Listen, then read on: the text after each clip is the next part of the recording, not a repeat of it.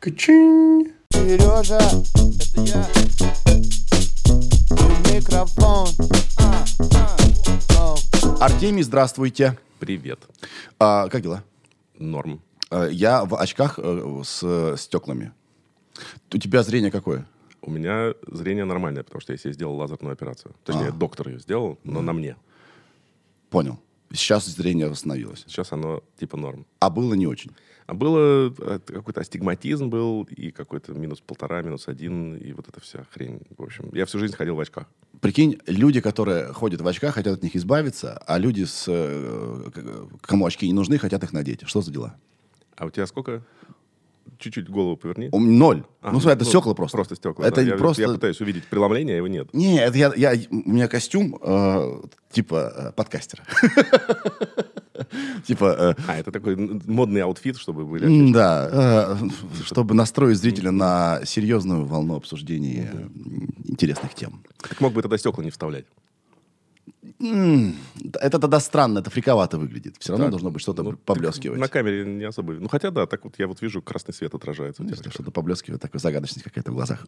Спасибо, что пришел. Спасибо, что позвал. А, начну с вопроса, как дела у тебя вообще? Живу.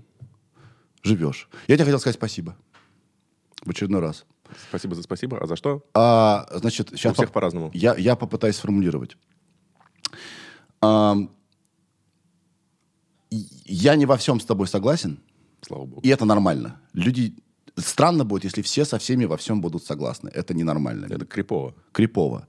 Но а, когда мне хреновенько, и я смотрю э, или читаю твой контент, у меня на душе ощущение, что все будет хорошо, и не надо драматизировать. Спасибо тебе за это. Пожалуйста. А, Я это... в этом году в несвойственной мне роли психотерапии массовой выступаю. Ты это чувствуешь? Я это, ну, может, я бы и был не в курсе, но я получил такое количество в этом году спасибо, что я думаю, что за всю свою жизнь мне никто никогда не говорил столько раз спасибо.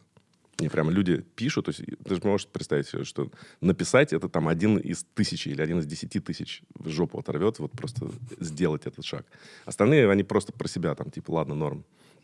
Если человек пришел, сел за комп, открыл e-mail, что вообще тоже в наши дни героизм, и написал спасибо, значит, ему действительно очень хотелось это сделать, значит, действительно это помогло. И Ну, или в я- комментариях. Я, чувствую, что я такой, знаешь, в общем, посреди вот этой бури так кусочек стабильности, и многие люди приходят просто знаешь, подержаться, что хоть что-то не шевелится, хоть что-то вот просто можно облокотиться, и тебя вот, вот этот бушующий океан не будет шатать. Для меня это так было.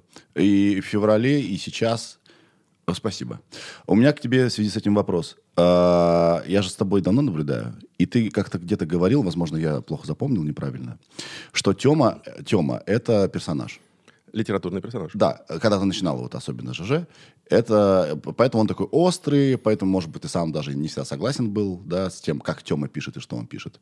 Тема матерится, Тема такой вот э, без полумеров парень. Сейчас э, ты в видео перешел, да, в Телеграме и так далее. Это все еще Тема или уже Артемий? А, ты знаешь, конечно, доля литературной персонажности, она остается. Потому что, ну, я в жизни бы так себя не вел.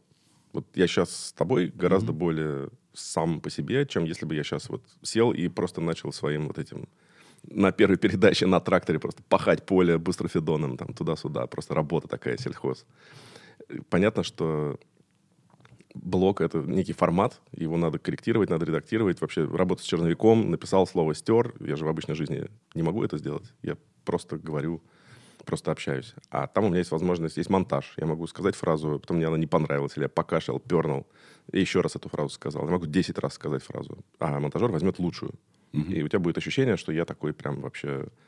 речь прям льется, и прямо язык хорошо подвешен, и вообще просто я краснобай. В жизни, конечно, я не такой совершенный, как после монтажа хорошего.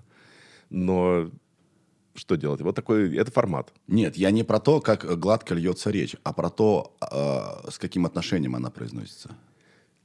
С отношением то же самое. Я с обычным человеком не стал бы разговаривать в таком напоре. Ага. Я бы, ну или просто как-то, не знаю, мне было бы все проще или понятнее, или все бы я уместил в два слова. То есть в любом случае это формат. И это не значит, что он противоречит моим убеждениям. Я не говорю вещи, то есть я, я можно заметить, например, да, я, например, супер-мега-пупер пацифист, антимилитарист. Я никогда в жизни не приближался ни к какой военной теме. Я ничего не рисовал никаким военным, я не делал никакого промдизайна, никакого танка, никакой пушки, никакой ракеты. На максимальном расстоянии от этого всего нахожусь. Я не рисую речевки, не ношу букву Z, не, ну, то есть никак, ни с той, ни с другой стороны. Вообще военная символика никакой страны, ни за какую историю человечества мне не близка. Это просто не мое. Я обычный, мирный, простой человек, и вот сохраняю свой рассудок настолько, насколько это возможно в нашем турбулентном мире, в нашей непростой истории. Понятно, что в обычной жизни мне не нужна такая точка зрения. Это, это в любом случае, опять же, это сценарный, сценический формат. Да, я выхожу на сцену, анализа. я Да. использую эту систему мышления, которая в обычной жизни мне не нужна, потому что я могу как-то, ну, просто в простом быту, а это нет такой задачи. А в качестве человека, который я один, то в качестве бродкастера, я один вещаю намного. Вот этот вот формат широкий. Э, Это в любом случае формат литературного персонажа, потому что мне в обычной жизни нет необходимости вещать широкоформатно. Да. Да, да, понимаю. Да, и, м, ну и, наверное, для э, бродкастера э, лучше все-таки какую-то позицию иметь, даже если она шаткая. Потому что если ты будешь каждый раз говорить, ну, не знаю, тут все сложно, надо разбираться, это, ну, что это, зачем это смотреть? В любом случае, ты должен выдать какое-то отношение. Я это для себя давно принял, что лучше, чтобы у меня отношение было, чем если я буду говорить, что типа вы такие, значит, все охуенно умные, что вы сами разберетесь. Я Да. вам дам факты, а вы, типа, сделаете выводы сами. Я за вас, блядь, сделаю вывод. Он вот такой, я считаю так. А кому не нравится, нахуй пошли. Но и никто же не говорит о том, что нужно с этим выводом идти до конца, да, до, до гроба. Ну, ты можешь его поменять через неделю. Ну, да, а может, кому-то больно слушать, не будет слушать. Это же абсолютно... Я, я вещаю в своем формате для тех людей, которые готовы это терпеть. Я думаю, на а, тебя многие обижены, тебя многие не любят, э, именно потому что они не выкупают, как бы, что это особенности формата. Что э, не продается отсутствие мнения. Оно не может продаваться. А мир такой сложный и запутанный, что, в принципе-то, вообще-то сложно иметь мнение. Потому что пока ты сидишь, анализируешь, э, пя- 56 событий еще произошло. Да. И можно быть парализованным, как я, например. Я особо не высказываю, потому что, а, я боюсь выглядеть глупо, Б, я пока допер своим этим зми- э, мозгом ящерицы, что происходит, я уже отстал от событий. Да, вот поэтому, мне кажется, тебя так не любят. Не любят. И многие люди боятся, в принципе, даже не просто высказать мнение, они боятся присутствовать рядом с высказанным мнением. Да. Это признак больных времен. Мы живем в больное время. Оно не всегда больное. То есть вот 90-е были просто... Да, я могу сказать, что вот начало 2000-х было самое классное. Ну, конец 90-х. Да, Это- полная это свобода, никто не обижался. Ever в истории человечества. Такого не было никогда. И хуй знает, когда будет. Везде, причем по всему миру. Нет, особенно в России. Особенно в России. Но Да. в мире тоже было плюс-минус похуй. Появился интернет, там была свобода, еще не знали, как его душить. И вот мы же сейчас видим, как это происходит. И в самых светлых демократических странах процесс такой же, Роскомнадзор, такие же списки, баны, VPN, вот абсолютно все то же самое. Да? Все обвиняют всех, ах, вы закры- заткнули рот этому, а сами у себя затыкают все рты. Это то, что происходит. Лицемерность такая Ужасно. вообще. Просто 6 тысяч. Ужасно. Я, Да. я всегда думал, что это признак ну, какого-то средневековья, инквизиции, что вот когда люди там уехали чердаком, и они все в какую-то придумали себе догму религиозную, вот они все вот прям нарисовали себе рамки, и нужно было четко в них вписываться, и вот читать мантры, и говорить какую-то хуйню, которую ты не хочешь говорить. И вдруг это все при моей жизни происходит. Я думал, что это все просто из книжек, а оказалось, что оно восстанавливается вот с такой вот скоростью, и ты видишь, как чувак может огрести просто за мнение. У меня есть супер эксперимент, был. Прости, у меня был ковид. Оставил мне кашель в наследство небольшой. У меня были посты, которые я повторял ежегодно. Да, Был пост про 9 мая. про 9 мая. Очень нежный пост. Это пост про то, какой это нежный праздник, как важен он для меня, как много он значит в моей жизни, как он связывает меня с дедом, который вживую воевал с осколком в голове, который водил меня в парк Горького в своих орденах, и они каждый год встречался со своим полком, который все уменьшался, уменьшался, пока там не осталось уже два человека. Я это все видел. Это живая история для меня. Вот все то, что сейчас пытаются продать, вот деда воевали, мой дед воевал, а у всех остальных уже прадед воевал. Уже все, это другая история. В парке Горького никаких нет ветеранов, их не осталось. Я этот пост про то, что давайте мы будем память о этом великом событии, которое важна, и которое я видел, как это живой мой дед, ветеран, насколько это для него важно и как он это отмечает. Он не отмечает это каждый день. Он никогда не говорил про геройство, там, не знаю, 10 июля. Да, ему, он занимался другими делами. Но 9 мая был очень важный праздник. И мой пост про то, что давайте мы будем важное событие, такое вот, ну, действительно очень важное, от- отмечать и ставить, если мы ставим памятники, давайте они будут ставиться с уважением. Давайте это будет такой памятник, который будет действительно включать в себя и чувства, и историю, и боль, и любовь, и память, и все на свете. Вот у меня лучший памятник, наверное, про всю Великую Отечественную, это в Питере на Невском висит труба громкоговорителя на углу. Это оста- осталось такая, что такой черный э, такой квадрат с раструбом, который абсолютно без малейшего уважения, потому что рядом висит одна видеокамера, другая видеокамера, какая-то вывеска, какая-то табличка, какая-то еще провода какие-то. То есть, если ты не знаешь, что это такое, ты даже не заметишь, ты подумаешь, что это просто кусок городского мусора. А да, это- идея сентиментальная, но воплощение вокруг все это и подавляет. да. когда они это сделали, еще не было этого мусора. Это просто вот они оставили этот громкоговоритель черный, где люди приходили на угол, слушали там сообщения э, Совинформбюро. Очень трогательная вещь. Очень такая нежная, хорошая прям деталь. Но ее абсолютно сейчас вот неблагодарные потомки засрали. При этом ставят какие-то бетонные хуйни, какую-то в честь 9 мая, такой полный трэш. Продолжают. Поклонная гора — это одно большое недоразумение. Да? Зачем? Вот уже когда все прошло, прошло 70 лет, вдруг в центре города тебе делают там 100 гектар какой-то хрени, ужасный, с памятником Церетели, с этой, там какой-то, значит, стоит э, всадник, который шинкует свастику, там свастика размером как три этих стола в центре Москвы из бронзы отлитая. Ну, короче, ад. Абсолютно никому не нужная штука. По, уже сделано тогда, когда уже все, ну, поезд уехал, давайте что-нибудь другое, давайте не будем жить прошлым, будем жить будущим. Я вот про это пишу, и пишу каждый год. И ты смотришь, И вот я написал в один, ну, допустим, первый раз это было в, двух- не знаю, в 2005 году. И вот каждый год, в 2006, 2007, 2008, и каждый год видно, как меняется отношение. То есть пост один и тот же, буква в букву. Ничего там, я его не редактирую. Он один и тот же это пост. твоя научная работа. Это самое интересное социологическое исследование. Потому что пост один и тот же, проходит годы, и ты видишь, как за год изменилось общественное мнение, Да. отношение людей, нарратив. Как вдруг победу же нам стали... Она же не была такая, как ее нам сейчас продают. Я, я это как старый советский человек еще помню, как относились к победе. Было событие более важное. Это была революция 17 года. Сейчас э- ее не существует. Вообще дата 1917 не значит ничего. Ленина нет. Красных гвоздик никто не носит. Крейсер «Аврора» — пустой звук. Все, меньшевики, большевики, ВКПБ, Троцкий, Ленин. Просто все забыто.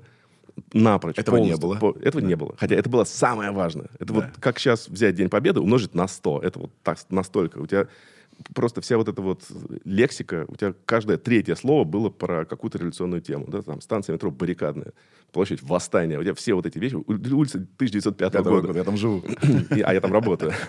И там эти, значит, большевики, да, во- восставшие. То есть сейчас люди проходят мимо, они даже не понимают, в честь чего этот памятник. Почему баррикадная? Почему на баррикадной остались булыжники на, мос- на мостовой, там, где зоопарк? Да. Потому что эти булыжники пролетариат доставал и кидал там в ментов, в в охрану. А, серьезно? Конечно. А я никак не пойму каждый раз, когда трясусь на машине, какого хрена, почему тут не Потому асфальт? что это историческая мостовая в честь того, что там были баррикады. А, а, И это оставили советское...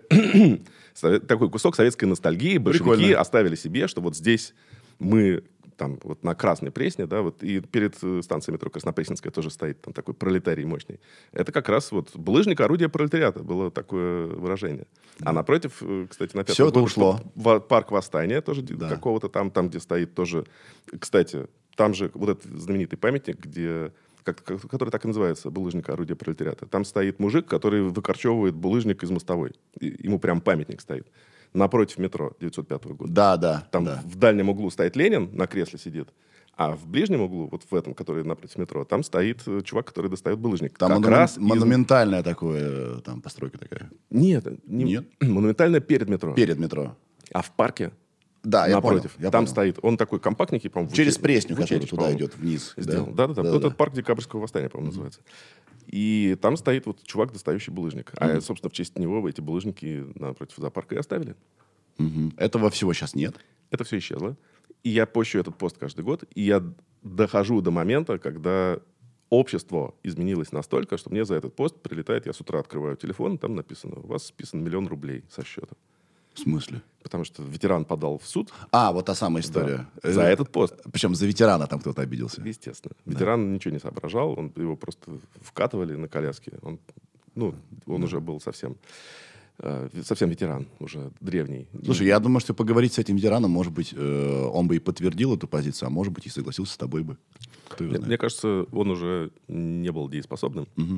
Ну, неважно, надо к старости относиться с уважением. В общем, история вот такая. То есть один и тот же пост, и суд запретил мне этот пост. Соответственно, вот за последний год я его стер, а за все прошлые годы он висит. Вот эта история. Ты, ты видишь, как менялось мнение, как менялись комменты, как менялось... Пост не менялся, а мнение за 10 лет страна превратилась в какую-то абсолютно другую страну. Это немножко страшно. Э, Мир превратился в, в- в другое Ну и место. мир ёбнулся. да. Мир ебнулся конкретно, какой-то просто регресс идет. Я вообще не понимаю, к чему все это. Это временно или нет. А, у меня после тебя, я иду к психоаналитику своему. И мы тут Привет, интересно... передавай. А, ты- с ней... Ты знаешь ее? Нет. Я даже не знаю, что это она. Да, это она, да. Психоаналитессе. Да. Я не знаю, как правильно сейчас в этом мире говорить, чтобы никто не обиделся, хотя все обидятся. Так вот, мы интересную штуку разобрали. Я в день смотрю 4-5 часов э, западного контента. То есть я живу в, а, а, как бы в Америке. Виртуально, виртуально живу там. И я никак не мог понять, почему. И, наверное, потому что э, это способ справиться с абсурдом, который у меня здесь происходит. А Вот. там его мало, что ли? Не, там его еще больше. Но как бы чуж- чужие проблемы, да, видятся лучше, чем свои. И мне страшно нас- в своих копаться. Это кажется все запутанным, таким сложным, да. А когда смотришь на, на, ну, условно, на чужие отношения, все понятно. Да ты дура, он мудак. Ты что, все я. А в своих отношениях, где ты тоже дурак, да, ты думаешь, ну нет, вот там вот все сложнее, вот такие есть тонкие материи и так далее. То есть для меня, э, когда я смотрю на западный абсурд, а он там просто улетел в космос, это способ, наверное, вообще в принципе примириться каким, с, с абсурдом, который за моими стенами, да, за, э, за дверями моей квартиры происходит. Понимаешь, да, о чем я? Ну, мне кажется, ты не согласен. Ну, то есть, когда я смотрю, то есть он как будто бы меня не касается, он далеко. Это такая, такая ими- э, это же другая жизнь, другая страна. И я как бы проживаю абсурд за дверями, которые у меня происходят, э, через них. Вот. Потому что мне страшно, что происходит у меня тут вообще вот вокруг меня. Вот то, то тоже начинается условно. Или началось, но с, с другого, в, в другом э, проявлении. Вот.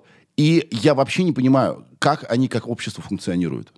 Это просто капец. И это же по всему миру плюс-минус эта фигня происходит. Да нормально, господи, все общества функционируют. Не надо искать подсказку о том, как функционирует общество по внешним проявлениям в новостях и на Ютубе. Ты там не найдешь ответа. Общество не, не, не так функционирует. Нам кажется, знаешь, в газете «Правда» почти все было правдой. Те- Реально была, была инфляция, безработица, расизм, э, там, ксенофобия. Вот все, что они писали, это реально были факты. Но только они их так тебе классно подавали, на- наковыривали этот изюм, они забывали, откуда они его наковыривают. У тебя все остальное тоже существовало. Там люди как-то рождались, вырастали, жили и достигали успехов. Ты идешь по улице, кто-то эту мостовую замостил, кто-то этот свет обеспечил, кто-то воду в кране тебе подает. Жизнь идет. Вот если ты в Сомали, наверное, да, вот там, ну, вот, если ты хочешь какую-то жопу застать, вот езжай в Сомали. Хотя даже там все равно у них стоят эти итальянские кофемашины Ла Марзока, потому что они же были итальянской колонией когда-то, и они до сих пор эту традицию сохраняют. Все равно эспрессо тебе нальют. Да, но мы начали с того, что мир катится в жопу. Да? Такое есть ощущение, да, что, казалось бы, нас могли бы увлекать чем-то более содержательным, поддерживать нас в тонусе, то есть чтобы был не эфир первого-второго канала с дневными шоу, вот это вот конченное уебство такое, да, абсолютно даунгрейд, прям полный, прям деградация для каких-то просто э, лимитчиков. Вот, ну, прям трэш такой, конченый для, для силюков. А все-таки хотя бы BBC, который поддерживает некую марку, у тебя есть уровень операторской работы, уровень дикторской работы, уровень сценарной работы. У тебя есть просто уважение к зрителю, который смотрит что-то научно-познавательное. А в отличие от наших ток-шоу, всякие эти вот пусть говорят и прочее говно. Да как будто бы, знаешь, уже скоро и на BBC а, как бы наука уже будет кого-то обижать. То есть ты уже не можешь сказать, что есть мужчина и женщина, понимаешь? И BBC вынуждены будут условно э, как бы прогибаться под эту повестку. Теперь нельзя говорить, что есть мужчина и женщина, Ну, понимаешь? на самом деле не все так плохо. Конечно.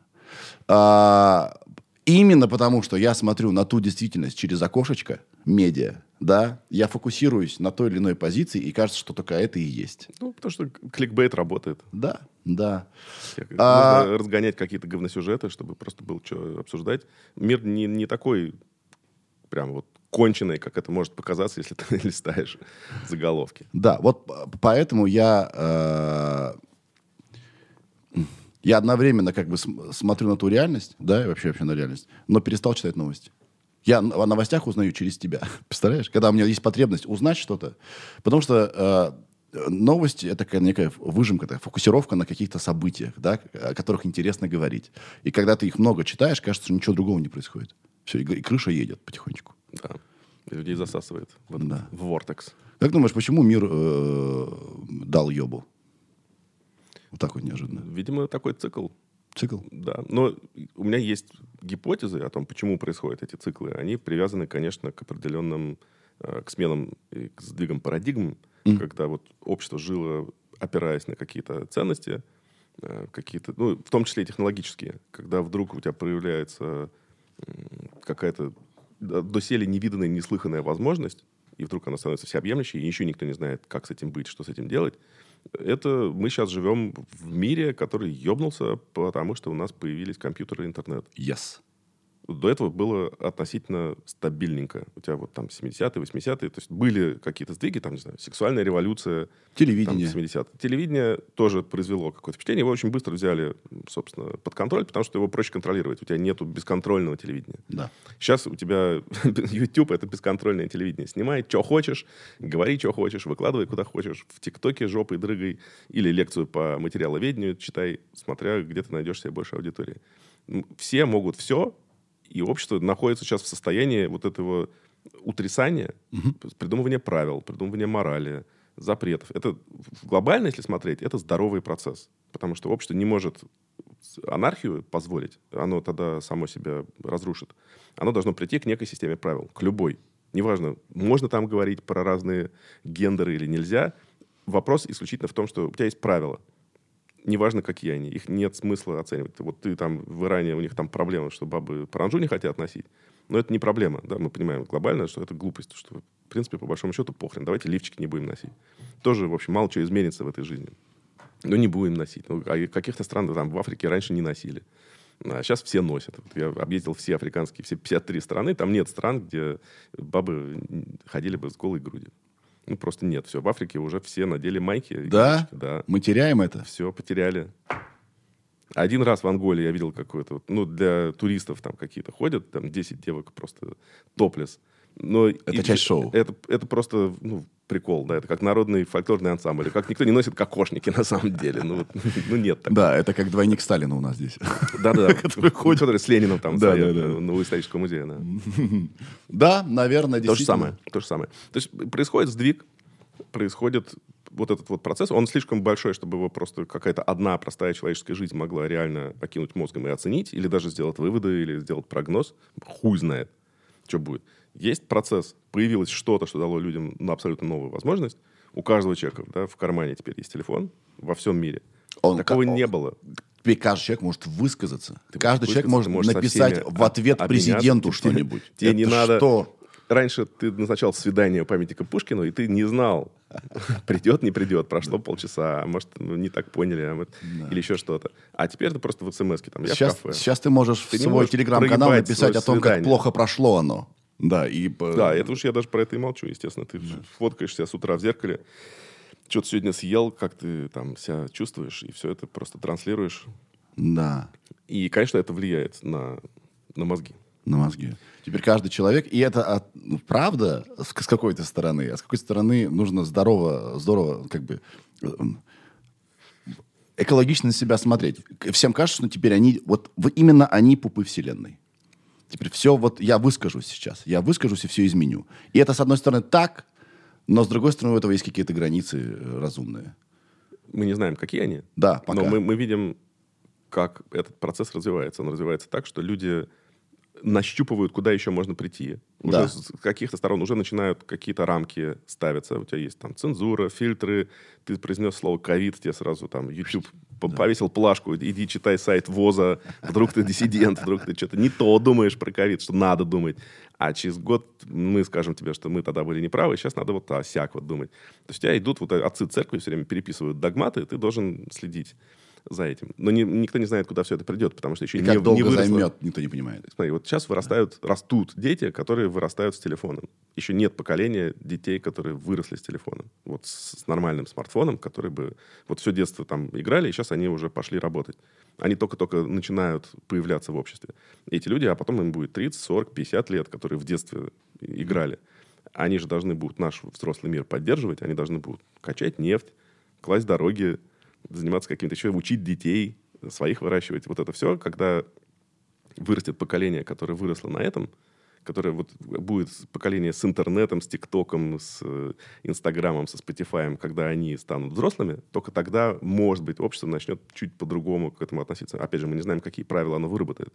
Да. Может, оно все ограничит. Или мы вернемся, как раньше. У нас не было такой свободы слова, как сейчас, когда ты можешь с, любым человеком в мире просто через там любые средства коммуникации общаться. Он в Антарктиде, ты там в Чили, или там, не знаю, где, на, Блин, на острове это Врангеля, и ты просто с ним переписываешься. свобода слова сейчас пока что все равно ограничена. Ты можешь высказаться, но тебя там заканцелят, понимаешь, да? То есть никто не готов к диалогу. А канцелинг — это же тоже очень мощное проявление неких попыток создать правила. Да, Что, потому что иначе у тебя происходит, ну, как вот наши художники, акционисты, да, вот там вышел на Красную площадь, из пистолета пострелял, а потом сделал вид, что застрелился. Вот этот сейчас чувак, которого на пять лет посадили. я не знаю. Ну, акционисты, Крисевич или как его зовут. Юр, почитай, пожалуйста, новость. Да. Да, ну, короче, он, он вышел с холостыми патронами на Красную площадь и, значит, сделал вид, что сначала стреляет в воздух, а потом как будто стреляет в себя. И за что-то, значит, он там выступил. Ну, чувак просто... Он до этого там вешался на мосту в Питере. Ну, а такой вот он проблемный, Да, да? до этого там он перерезал горло манекену в форме мента. То есть у него какие-то были... Вот, ну, привлекал внимание к себе. И у нас к такому, как обычно устроено, да, приходит какой-то там батя-мент, который как-то там проводит с ним беседу, отпускают, потом он через месяц делает следующую акцию. А в какой-нибудь Франции там так не шутят. Вспомни того же Павленского, да, вот он здесь и это сделал, и яйца Красной площади прибил, Прибил, да. и дверь ФСБ поджег, и там то все пятое десятое. И вот и с ним пять лет сюсюкались, и все, а на Западе такие, смотрите, это же вот они преследуют свободного художника. Как только он приехал во Францию, поджег там дверь Банка Франции, его сразу нахуй в тюрьму на год посадили или насколько. Просто бесцеремонно. То есть ты художник, иди нахуй, ты дверь Банка Франции поджег, у нас так нельзя. И все. И он, и весь, весь его художественный пыл тут же прошел. Оказалось, что, оказывается, свобода и демократия не хотят такого художника. Это когда в России, то, пожалуйста, там вот, типа, развлекайтесь. Потому что для, для, для Запада мы все равно какая-то коллективная Африка. И все события у нас, это, ну, фричество. Им прикольно, что у нас есть фрики. То, что у нас их не сразу как-то берут в оборот, да, там в детскую комнату милиции отводят и, и как-то родителей э, наказывают. Им это по приколу, потому что можно еще о чем-то пописать. Ну, у себя они такого не хотят. Да, я с тобой соглашусь, что идет некий процесс устаканивания, э, натягивания одно на другое, вот эти шестеренки пока не встали в пазы, да, и, соответственно, могут быть как э, ужасное проявление, типа отсутствие полиции в Нью-Йорке. Полиция ничего не делает там, просто боятся. Это период. Да. То есть это общество проверяет. Вот Да. прикол же в том, что... Пределы. э, Ты же можешь вкинуть, в принципе, это в каком-то смысле это очень похоже. Я почему к этому, к этим всем процессам отношусь спокойно и даже Да. с некоторым пониманием и с философским таким э, взглядом сверху. Потому что это очень похоже на мою профессию, на работу дизайнера. Ты можешь вкинуть в меня... ну, Может быть, это фристайл-рэп еще меня тоже поймут чуваки, которые... Вот он там... будун, будун, будун, у него какой-то, значит, играет минус, он начинает говорить слова, а ты ему вкидываешь еще слова. Ты говоришь там ибупрофен, там, капучино, неон. И, и он должен просто это тут же вставить Да, вот в, да. следующую, в следующую строчку своих стихов. То же самое у дизайнера. То есть ты можешь кидать, вот идет такое, знаешь, тесто из станка, а ты кидаешь, что здесь изюмы насыпал, тут лосося насыпал, тут еще что-то. Я должен придумывать на ходу разные пирожки. Из этого конфетку сделал, из этого там что-то, шарлоточку склеил. Примерно то же самое происходит и у общества. Ты кидаешь в него какое-то усложнение, например, отсутствие ментов в Нью-Йорке. Да. Или там, типа, а нельзя говорить вот это. Или используйте вот такие-то местоимения. И, собственно, оно работает только тогда, когда это реально людей бесит. То есть, когда ты, блядь, вы что, охуели, что ли, с таким требованием ко мне? Предел. Это- мы ровно это имели в виду. Потому что если бы мы сказали тебе что-то, что ты понял, и сразу бы послушался, не стойте у края платформы, окей, все отошли. Это не недостаточно драматично. Это должно быть настолько, чтобы ты вот охуел, взбесился, не понял, и как бы тебя вот автоматически, знаешь, как картофель, который летит э, на, на- на сепараторе, ну, в смысле, не на сепараторе, когда там, типа, в разные ячейки падают разные картофелины. То есть, Да. чтобы у тебя большая картофелина, она не может провалиться в маленькую дырку. У тебя вот эти фракции сортируются. То же самое происходит в обществе. Это тот же принцип, который всегда лежал в основе, например, моды или течений. Каждое следующее поколение должно придумать такие принципы своего существования, чтобы прошлое поколение охуело. Потому что если ты не придумал такого, чтобы твои предки охуели, значит, ты недостаточно следующее поколение. Движения нет. Ну, ты какой-то чмошник. Да. Ты должен их взбесить. Ты должен сделать такую дичь, чтобы твои предки тебя не поняли.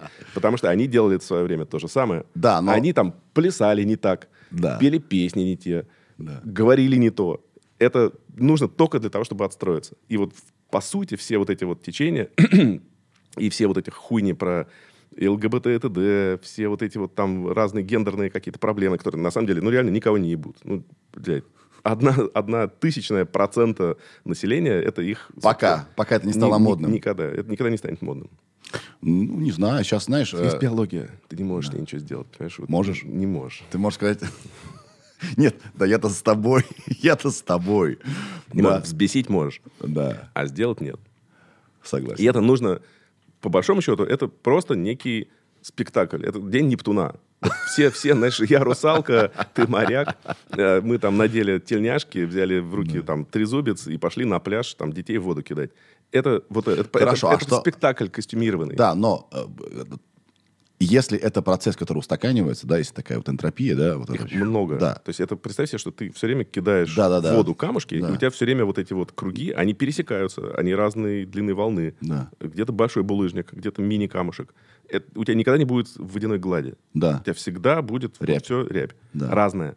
Но нужно быть готовым к тому, что биология переосмыслится с точки зрения психологии, а с точки зрения чувств. Нет. Видишь, ты так уверен. А А я я... уверен очень по одной простой причине. Мы можем играть в костюмированные спектакли, а пчелки как еблись, так и будут ебаться. Ты их никогда не переучишь и не объяснишь им, что это можно делать по-другому. И Да. собачки, и лоси, и лососи, и все остальные, какую бы ты хуйню себе не придумал, это только вот человек себя может перепиздить. Придумать себе правила, заставить носить бурку, не носить бурку. Это игра. Она нужна человеку, она держит тебя в тонусе.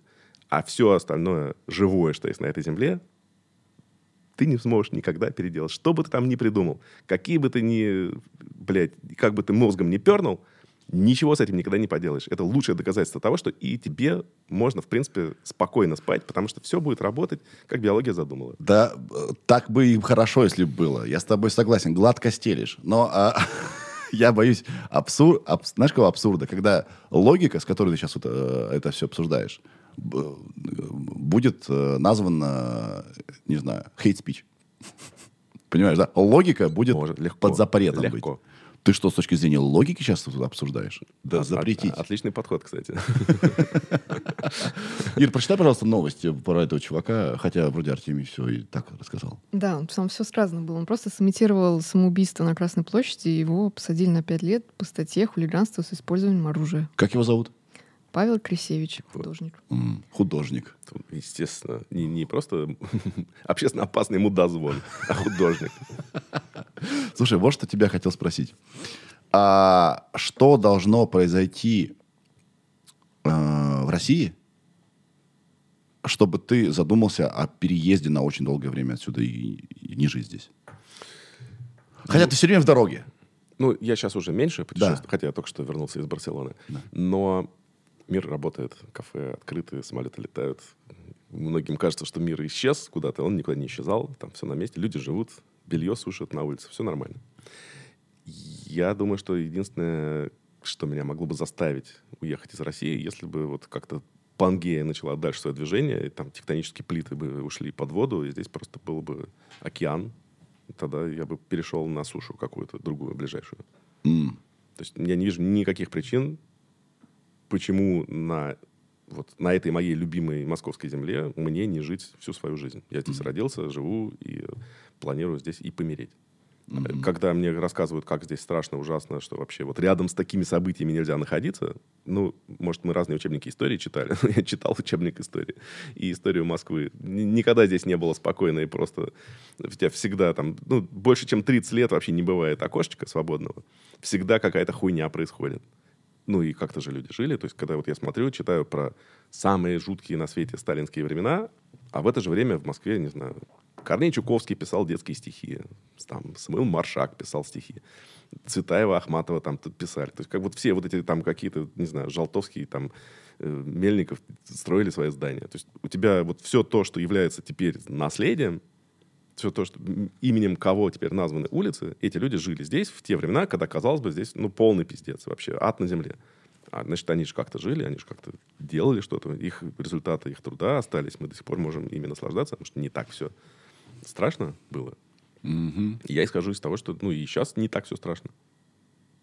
Мо- Ты всегда можешь найти какой-то, можешь подойти вот э, к мясорубке и туда засунуть руку, ну, и останешься без нее, в общем. Если ты не соблюдаешь технику безопасности, ну, ты можешь и не подходить к мясорубке. Верно. Это не... э, это я спрашиваю и тебя, и себя, да? Это не эгоизм, что мы... э, э, тут вопрос фокусирования, да? На том, что все ужасно, или что, а давайте сказать, как бы жизнь идет, да? Ну, во-первых, надо всегда знать, что жизнь идет. Всегда идет. Всегда идет. Всегда в любом месте, в любой стране есть какие-то ужасные процессы. Есть и хорошие, и прекрасные, но есть и ужасные. Если на них чисто фокусироваться и думать только об этом, да, тогда у тебя будет повышенная тревожность, нервность, кто-то не выдерживает, кто-то, у кого-то уважительная причина, у кого менее уважительная. Ну, в общем, люди так реагируют. Ну, я считаю, что это просто такое самоочищение. Иногда нужно, вот корабль плавает, на него эти ракушки налипают, но надо их раз в год чистить. Вот они сейчас чистятся. Вот эта сфокусированность на том, что жизнь идет, это не эгоизм? Да мне все равно, как это называется. Она, это моя одна жизнь, у меня не будет второй. Нет никакого загробного мира. Я, если я, то есть я перерождусь, конечно, мои атомы, из которых я состою, они во что-то превратятся, в камушек или в комарика. Поближе. да. Валя. На такой ноте сейчас поправил Артемий. Да. Вот. М, Да. Жизнь идет на эгоизм или не эгоизм. Это просто... Можно считать, что это биология. Какая разница, что я думал, пока я жил? У тебя много людей уехали? Вот э, команда Big Numbers э, не досчиталась Дани. Даня у нас уехал куда-то. Да, здесь мало народу у тебя. Да. Сколько-то людей уехало. Вот Но- в феврале никто не уехал. Ну, там, два человека, может быть. А сейчас уже так чуть поощутимее. Мгм. Ну, я их понимаю, потому что, в общем, попасть на фронт — это не мечта большинства людей. И Не моя тоже. Ну да. Я ни- никого не осуждаю, ни в коем случае. Ни- да. ни- никакого Все осуждения. справляются. Никто не знает, как правильно жить. Никто не знает, что будет. Все справляются со своей жизнью, как хотят. Пожалуйста, уехали, уехали. А, но, наверное, тебе легко делать э, работу удаленно с ребятами, которые уехали. Или как вы? Как вы? Все научились уже давно, и, и до ковида умели, и во время ковида это просто было легализовано во всем мире. То есть теперь ты никого не испугаешь удаленной работой. Ну и сейчас, понятно, тоже. Интернет есть, все на связи. У тебя процессы не встали? Нет, все хорошо. Да. У меня, к сожалению, оператор не может удаленно мне снимать, к сожалению. Тебе нужен пожилой оператор без ноги, без ноги, чтобы он был не, не Геня- Из. ВГИКа нужно какого- какого-то найти преподавателя. А, гениально. Валь, а знаешь, как их никого-нибудь? Когда ты не, когда ты не сможешь, чтобы подстраховал тебя, да? Ну, Валя там займется сейчас. Да, а если бы это была... Давай так, окей, супер. Я тоже никуда не хочу уезжать. А, а, мне так классно здесь. Вот. Но если бы это была какая-то страна, условно, тектонические плиты затопили именно вот всю Россию по, по границе, каким-то образом, и уехать надо, Ку- что бы это было? Слушай, миллион вариантов, я не знаю. Может быть, тогда бы я включил режим скитальца и жил бы год там, год сям. Я не знаю. Нет простого ответа, потому что непонятно. Я не очень понимаю, вот даже на примере тех, кто сейчас уехал, это уехало сколько там, допустим, миллион человек или два миллиона человек в этом году. Ир, можешь найти статистику, пожалуйста? Да. Ну, там кто-то пишет, что сейчас волна этим 700 тысяч. Хотя там спекуляции, кто посчитает. Ну, Да. окей, вот ну, два, щедро, 2 миллиона уехало, да, лучших людей, самых вообще любящих, просто вот правильных, прям настоящих, прям цвет нации. Вот они куда-то разъехались, там Армения, Грузия, не знаю, Казахстан, э, Сербия, Кипр. И где примеры их успеха, где истории о том, как им там классно, как они, не знаю... А Рано пока. В смысле рано? Уже полгода прошло. А я думаю, что по-настоящему люди уехали вот-вот в осенью. Ну, хорошо, давай Вот именно вот А, давай прям через, уехали, через, уехали. через там, полгода, через год посмотрим. Я смотрю, опять же, у меня есть подсказка, я просто очень люблю мемуары и историю.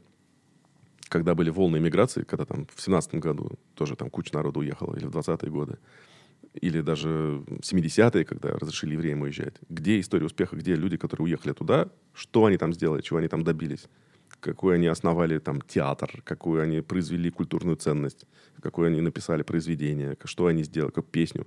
Ничего. То есть люди там просто... Ты можешь ассимилироваться и раствориться. Это как, знаешь, в океан вот пресной воды вылить из бутылки. Ну вот, и все. Ты, и та- ну, ты жесток. У, у меня есть, у меня есть ты предсказание. потом ее уже там не, не найдешь. У меня есть предсказания некоторые. Во-первых, я думаю, что пока мы не видим э, никаких плодов, потому что люди э, уехали понарошку. Я объясню, что я имею в виду. То есть э, у тебя что-то получится, если ты понимаешь, что нет пути назад. в какой из волн иммиграции за всю историю, А. не сейчас, а вообще, например, за последние там, с- 300 лет, назови мне пример людей, которые уезжали волнами, и чтобы они там чего-то, какой-то след оставили. Хм. Где знаменитый, вот там у тебя есть, не знаю, вот это Никей, да, японская кухня в Перу. Вот японцы в каком-то количестве переселились в Перу, основали там свою кулинарную школу, и получилась вот эта кухня. Она до сих пор, вот эта перуанская, японская. Что считать успехом? Какое-то проявление результата. На как, ну, в каком измеримого какого-то, любого, чтобы у тебя что-то было. Вот, я был в Дубае. Танго в Аргентине, да, вот там стояли мужчины в очередь в борделе, им было нечего делать, они плясали друг с другом. Из этого появилась танго. Да. Но вот это явление, оно существует. Оно длится длительно. Оно там на месте А, вот на родилось. таком уровне. Вот у тебя уехало миллион самых классных людей, самых творческих копирайтеров. И вот они все сидят в этой своей, в, в Тбилиси. Что они там сделали?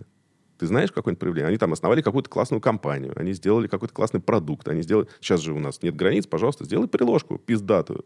Такую, чтобы весь мир захватило, чтобы прямо ты вау. Ага. Блин. Из-за того, что многие и так удаленно работали, в общем, это сложно померить. Ну, я считаю, что культура, она измеряется все равно сгустками. У тебя люди, сидящие в каком-то месте, они все равно, у них возникает некий клуб, некие интересы, Да, они как-то да. вместе собираются, возникает энергия. Мгм. Даже два человека, собравшись вместе, могут взять, там, не знаю, гитару и уже что-то произвести на свет. Да. Прикольное.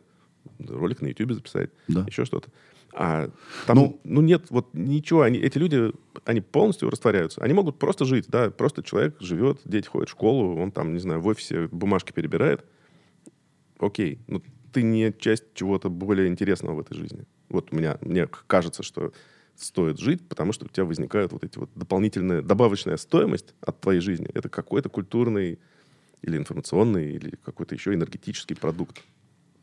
Окей. Ум, Вот что могу на это ответить. Может, я зря к ним такие высокие претензии предъявляю. Может, может и не надо ни, ни от кого ничего ждать. Может, они переосмысливают вообще свое отношение к, к карьере ко всему. Знаешь, какой смысл строить карьеру сейчас, здесь, на новом месте, если через... Да, но они, они же сделали в своей жизни такой важный шаг, как покинули родное, Да. ну, с которым на самом деле очень много очень сложных тонких связей. Которые, так вот которые- не оборвешь до конца жизни. Или даже ты можешь их помнить, да, но они требуют живого коннекта. Как в этом, в аватаре фильме, да, чтобы ты штекер USB в дерево втыкал. Ты- Там не было Wi-Fi с этими деревьями. Нужно было напрямую коннектиться. Вот здесь примерно то же самое. Ну, вот это- я, я что думаю? Во-первых, если мы говорим... Не знаю, мне сложно... э, Я не, не такой умный, как ты.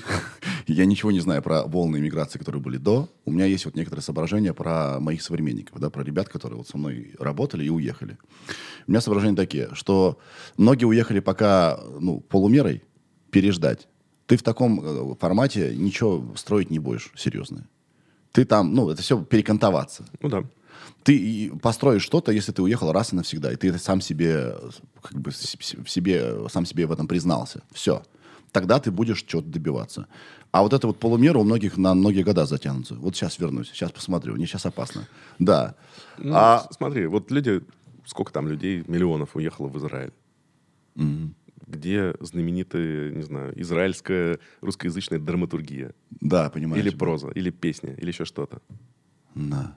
да, понимаю тебя. Почему оно в Москве получается, или в Уфе, да, вот Уфа там просто кузница кадров у тебя вся. Шевчук, там, Моргенштерн, Земфира, просто вот они все оттуда. Где вот эта Уфа не в России? Может быть, Может, как- в Хайфе там какие-то гениальные рэперы зародились, или там в каком-нибудь в Бристоле. может быть, когда человек принимает решение переехать, и он э, погружается в другую культуру, да, и в другую страну, в другие реалии, он уже перестает э, российский флаг нести и уже встраивается в эту А ему систему. там никто не даст его носить. Там Тем ты- ты- более. Ты, увидишь очень быстро, насколько вот эта вся толерантность, которую тебе рассказывали, насколько она там нахуй никому не нужна. Ты, либо ты адаптируешься, не отсвечиваешь, занимаешься этим делом, вот тебе твоя простая работа, и, пожалуйста, вот как бы нам тут не усложняй, у нас свое. А, Либо просто тебя оттуда, ну, ты выскочишь как мыло из руки, Мгм. выстрелом обратно. Да, мы просто, да, да, поэтому они идут под чужим Это, это флагом. мое наблюдение. Под чужим флагом, может Может быть, быть, да. моя тонкая творческая натура, она вот это особенно чувствует. Я понимаю, где, что, как происходит. Мне там душно. Вот я когда приезжаю за границу, я понимаю, что я могу быть в режиме туриста, и меня там неделю тоже потерпят, пока я гостиницу снимаю. Но как только я там сяду что-то делать, общество меня мы отторгнет. Это прям иммунитет меня не примет. Ну, не знаю, вот я начал говорить, что я был в Дубае. А, э, Отдыхал э, и встречался с ребятами, которые там живут. Каждый день. Ну, посмотреть, что как. У кого как дела идут. Кто-то уже 10 лет живет, кто-то 2, кто-то вот переехал в феврале, кто-то сейчас. И, допустим, я увидел там ребят, которые, откуда же они? Откуда-то из центра России, то ли из Яката. Angel Cakes. Они сидят одни, одни в, Дуб- в Дубай Мол. Не то чтобы супер гастро там какой-то ресторан, но классная точка. Безумно вкусно и едят все. И на Blue Waters, ну и название, да, там у них тоже точка, которая до отказа, значит, забита. Она не под русским флагом идет, там став со всего мира, но это русские ребята этими рулят. И я думаю, нифига себе, какие молодцы. Они взяли и сделали невозможное. Да ты попробуй в Дубай Мол сесть. Из-за ковида им там удалось. Было очень вкусно, классно. Мне было приятно и, как сказать, и это был хороший пример того, что все-таки, если захотеть, то можно что-то сделать. Но мы об этом не знаем. Не, это нет такого русское кафе. И все такие, пойдем ру- русское кафе, Angel Cakes. Понимаешь, да? То есть это не- незаметно, видимо. Как-то ты прав, что никто не даст флаг Это- поднимать. ты, ты приводишь пример хорошей адаптации. Да. Это не пример развития русской культуры вне русской почвы. Да, да. Но это пример адаптации, который... Слушай, как... адаптироваться не сложно. Лю- Люди адаптируются, они же там не умирают. Да. Они как-то в- в это общество вливаются, вот как вот пресная вода в соленую. Да. Тогда вот что я... Становится тоже соленой, и все. Вот что я хотел сейчас сказать. Да, ты прав. А, что, что бы я хотел сделать? Вот сейчас уехали все. Грузия, Казахстан, а, что еще? Бухара, Ереван. Ереван. Бу- Бухара это страна, прости. э, Узбекистан. Узбекистан. Уз- Уз- Узбекистан, да? Вот все вот туда по, идее там, там и там и там должно, д- д- должна быть какая-то, какая-то, какие-то клубы организовываться, лю- людей, которые привыкли делать контент, и они его теперь могут со спокойной душой делать свободным. С другой стороны, а когда ты живешь условно, все, ты переехал в Узбекистан, да, ты в какой-то момент себя спросишь, а что еще зациклился на России? Может, я про что-то другое буду снимать и так далее. И вот, наверное, на нет сойдет.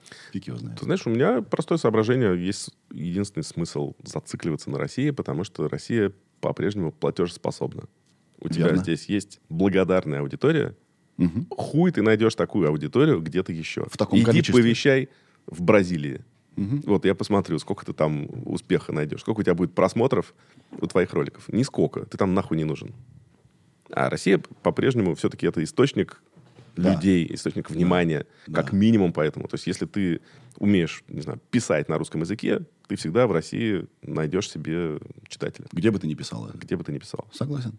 Но вот там как-то людям, не знаю, не, не так пишется. Может, опять же, какое исключение? Акунин, который там 10 лет живет во Франции, а здесь миллионными тиражами издается. Да.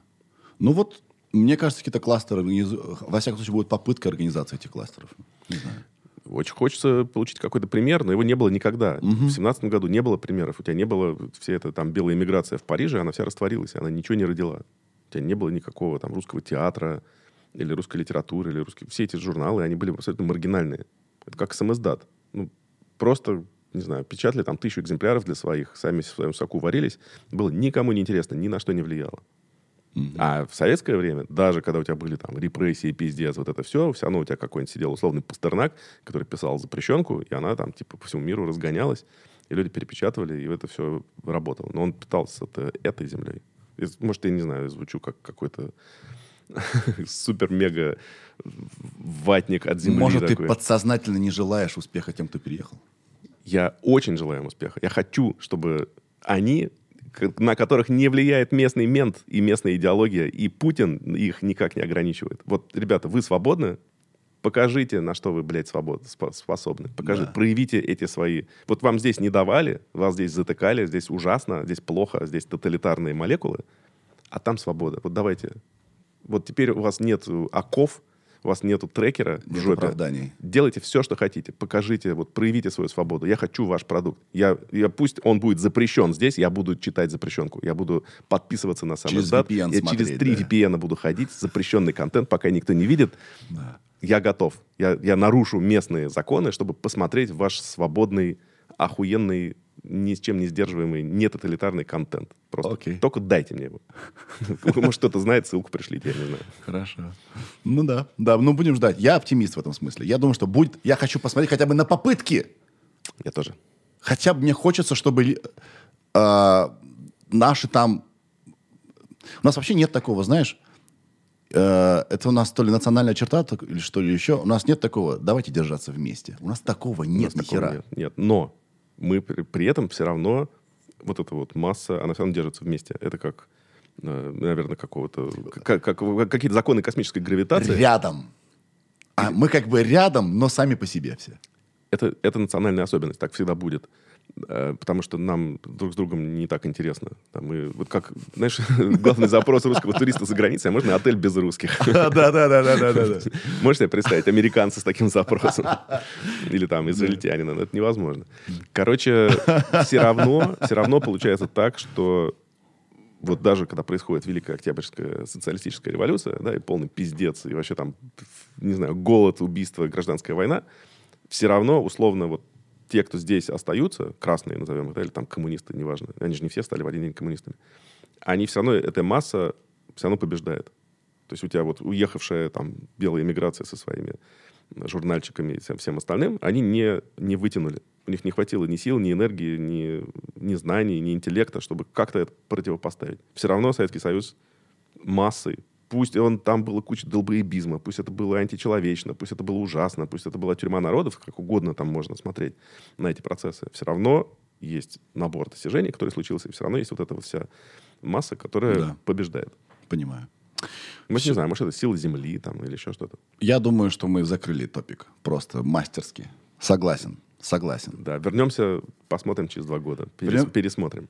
Я Будет- думаю, будет. через полтора... Год, год. Ну, через год. Я думаю, что будет интересно все равно. Да. Потому что мы, мы увидим вот эти вот результаты, что там они случилось. Я, я, я делаю ставку на то, что ничего там не случилось. А я очень хочу по- увидеть попытку э, нарушения паттернов, когда все сами по себе и ничего не происходит. Хочу какую-то попытку объединения где-то. Все Не- приехали не- в Казахстан, Не будет. построили там Никогда. лейбл.ком свой. Никогда.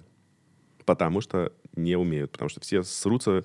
У тебя, помнишь, как был этот совет оппозиции, или координационный совет оппозиции, когда там, типа, все оппозиционеры собрались. Я вообще по- политика мне... А зря, это хорошая подсказка. Просто. Потому что политика, что это? Это же просто управленческие таланты, да? насколько ты с помощью своей харизмы или знаний, или интеллекта, или каких-то идей, или финансов, в зависимости от того, каким ресурсом ты распоряжаешься, насколько ты можешь на что-то повлиять, сколько людей ты можешь организовать и Повести за собой в за, за результатом. да. Ну, хоть какой-то результат. Это может быть организация концерта, а это может быть строительство детского садика. Это не важно. У тебя, во-первых, всегда будут претензии к любому руководству, потому что дети в детском саду не любят директора детского сада. Наверное, он им заставляет их спать днем. А потом они вырастают, у них какие-то следующие претензии ко всем. А когда ты родитель, у твоих детей к тебе претензии. Ну и так далее. Это вот краткая суть политики. Естественно, надо просто брать на себя ответственность и не отвлекаться на это все. Но наши люди не в состоянии... У нас наша оппозиция никогда не смогла ни разу в своей жизни ни к чему прийти. У нас получается, что... У нас работает только диктатура.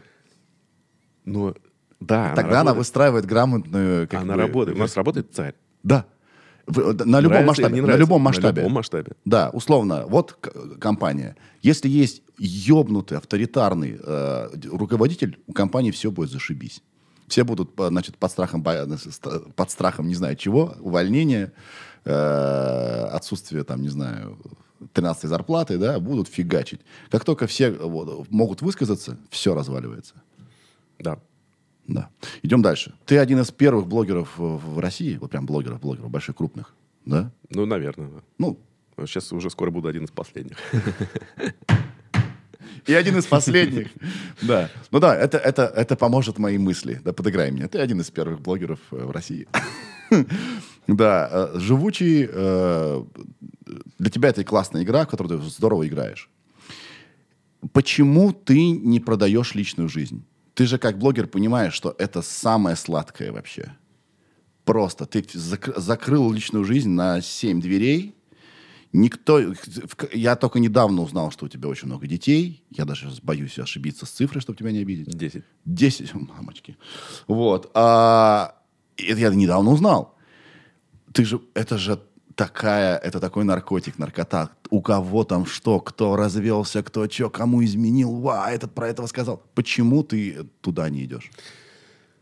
Может быть, ну, то есть, во-первых, мне это не свойственно, я просто люблю, чтобы была общественная жизнь и частная жизнь. И частная мне очень дорога своей частностью и не публичностью, и не, не в общем, не разрекламированностью. Мне там не хочется ничем поделиться. Мне, мне достаточно того, что это есть у меня. Может быть, поэтому. А может быть, потому что то, что вот становится продуктом литературного персонажа, то, что я могу синтезировать, придумать и сделать, что дается мне достаточно просто, ну, примерно как домохозяйка, не знаю, готовит еду. Вот она берет продукты, из них превращает их в в блюдо. Может быть, я точно так же, мне хватает того, что я там получаю все необходимые витамины, финансовые, тщеславные, внимание, развитие, вот все на свете. Плюс у меня очень хорошо, одна из самых хорошо задокументированных историй жизни, потому что вот я веду блоги 20 лет. Ну, известно, что я каждый день думал, делал и так далее. Где я был, все это там сфоткано, выложено и так далее. Мне этого достаточно. Мне нет, я вообще в принципе не очень понимаю. Я, я очень циничный человек и наблюдательный в том числе. Я вижу, вот, не знаю, я веду себе свой Инстаграм, и что-то там фоткаю, есть люди, они читают, они получают какие-то свои вот э, витаминчики, которые они, им, не знаю, нравится моя точка зрения или какой-то ракурс, с которого я смотрю на мир. Но я-то это делаю не потому, что мне важно сфоткать там какую-нибудь тарелку, а это все равно это продукт. Я это делаю, и плюс я на этом еще и зарабатываю. А почему ведут Инстаграм подробно, позже сторисы из кафе, те люди, которые на этом ничего не зарабатывают, я не знаю. Ну, может, им нравится внимание, трех подруг, Внимание. это микровалюта. У меня нет дефицита этого внимания. У меня вот дохуища. Поэтому, когда я что-то в каком-то блоге пишу, это, конечно, искренний продукт, и, конечно, я там не лукавлю, и, конечно, я — это я все равно, Но у этого есть цель. с какой-то подкрашенной точки зрения. Но у этого есть хотя бы прагматический смысл. То есть я не буду вести блог просто вот, чтобы рассказать о своей жизни, потому что мне нет необходимости этим делиться. Это мне нравится, мне этого достаточно, мне хватает. У меня этот контур полностью закрыт. Мгм. Наверняка можно было бы сделать охуенный сериал из моей жизни со всеми подробностями, не знаю. Детей эксплуатировать, там просто был бы самый популярный YouTube-канал, это была бы там семейка там просто написать сценарий, каждый день снимать какой-то ролик. десяточку! И ты такой, ну- как на этих, на обложках э, Ну, российских фильмов. Американская семейка, да. Десяточку. Ну, я про количество детей.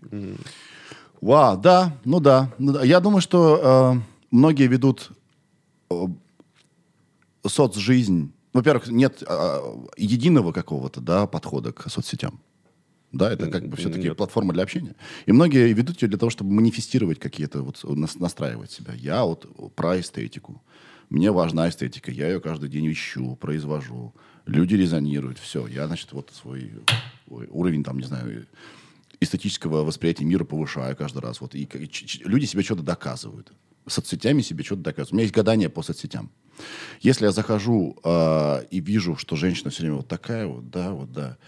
Если это не продажа услуг, типа эскорта, да, то, скорее всего, э, сейчас, наверное, опять это самое, э, сексист, да? Ну, я, я потом пример другой приведу про мужчин.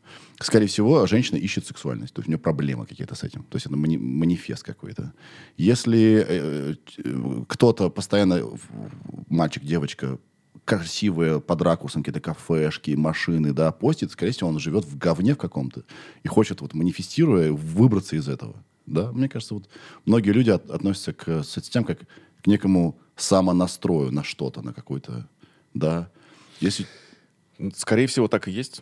да. Я думаю, что это очень точное описание. Я отношусь ко всем соцсетям, блогам и так далее как к возможности. Мне кажется, что авторский продукт, он всегда лучше. Да. Потому что когда ты вот придумал какую-то точку зрения или ракурс, или отношение, то из этого получается более, более содержательное, более интересное. Честность. Это не всегда честность. Это, М. ну, допустим, Конан Дойль там написал про Шерлока Холмса. Ну, он его так классно написал, что мы до сих пор верим, что он вообще настоящий.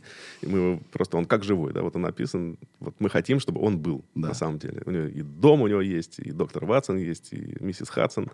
Короче, мы верим во всех этих персонажей. Хотя это все абсолютно литературная выдумка. Но это если бы Конан Дойль описывал просто свой быт, я с утра проснулся, заварил чай, налил молочка, ну, это был бы совсем другой продукт. Да, То есть понимаю, классно, когда ты, вот он сел, придумал, напрягся, постарался, наверняка там, это же не просто так он все это из воздуха взял, он, все равно эту фактуру надо искать, должен погружаться, должен общаться, какие-то кейсы смотреть, из этого синтезировать. У тебя получается вот в результате вот этого э, нагнетения энергии ты получаешь более классный продукт, чем просто вот типа снапшот своей жизни. То есть ты больше веришь в какой-то авторский подход, какой-то продукт. Да. Да. Я считаю, что лифтолук — это не продукт. Его иногда можно им проложить как папиросной бумагой иллюстрации, но вообще надо стараться. И когда ты стараешься, у тебя получается, это люди ценят, они на это реагируют. И это когда ты автор, когда ты что-то делаешь больше, чем просто вот прошел жопой повелял, в этом есть ценность. По крайней Да. мере, я это так вижу в мире. Это я реагирую подход, на да. других авторов, и я вижу, как мой авторский продукт стоит, конечно, гораздо больше, чем просто я. Да, и в этом еще, опять возвращаясь на две темы назад, как раз э, уникальность этого времени, где все устаканивается. Когда реально... Оно, оно всегда будет. То есть не будет спокойных времен, не будет никогда. Хорошо, ну хотя бы... И никогда не было. И никогда не было. Никогда не было. Есть, И вообще есть жизнь- искаженный взгляд, что типа как будто, знаешь, в истории там было тысячу лет, когда ничего не происходило. Да. Нихуя. И жизнь вообще-то сложная вещь. Она никогда сложная, не была простой. турбулентная. Она, Да. И больше того, даже твоя одна жизнь, вот она делится на какие-то этапы десятилетия, пятилетия или сорокалетия, она тоже непростая и тоже разная. Ты за свою одну жизнь проживаешь много разных жизней. Да. Так вот, возвращаясь к теме, когда ты говорил, что вот э, растет поколение, которое выросло с э, айпэдами в руках, а, где все на, как бы построено на том, что ты должен выс- выстроить личный бренд, ты самый главный, и это отчасти замечательно, круто. Мы действительно в своей жизни самое главное у себя. Не обязательно. Да. Нет, нет, нет, нет такого. Нет? Нет. Ничем не отличается. Личный бренд это, знаешь, ты живешь в доме, и у тебя есть известный сосед. Ну, типа, вот он выходит, не знаю, ковер выбивает по утрам или там собачкой выгуливает. У тебя для того, чтобы стать брендом, тебе, в общем-то, тебе не надо ждать эпохи соцсетей, потому что ты просто известен своей позицией или своей внешностью, или своей точкой зрения, или тем, что ты это ты, или тем, что ты добродушный, или тем, что ты злой. У тебя твоя, твоя сущность, твое существование, оно является уже частью личного бренда. С кем ты общаешься, у тебя есть родственники или знакомые, это тоже бренды. Хорошо, я не про это хотел сказать. О том, что типа dream big, постоянно иди к успеху, иди там, да. А, Не, не больше, чем всегда. да? Да, ничего не изменилось. Но я понимаю праведный гнев тех, грех тех, э, гнев, правильный гнев тех, кто условно делает общественно важную работу, не знаю, а варит заборы, да, заборы нужны, красивые особенно, и получает, ну, какие-то деньги за это, на которые можно жить.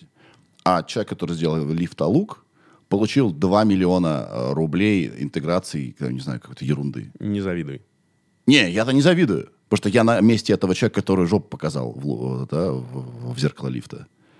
То есть, я понимаю, ну, то есть, как бы немножко не- дисбаланс. Типа, зачем тогда варить заборы, Не если не можно? надо сравнивать, это вообще разные процессы. Это надо просто всегда будет что-то в мире перекосоебленное, если просто вот напрямую сравнивать. Мгм. Здесь нет... Это не то, что мы ставим на разные чаши весов, это просто разные измерения. Окей.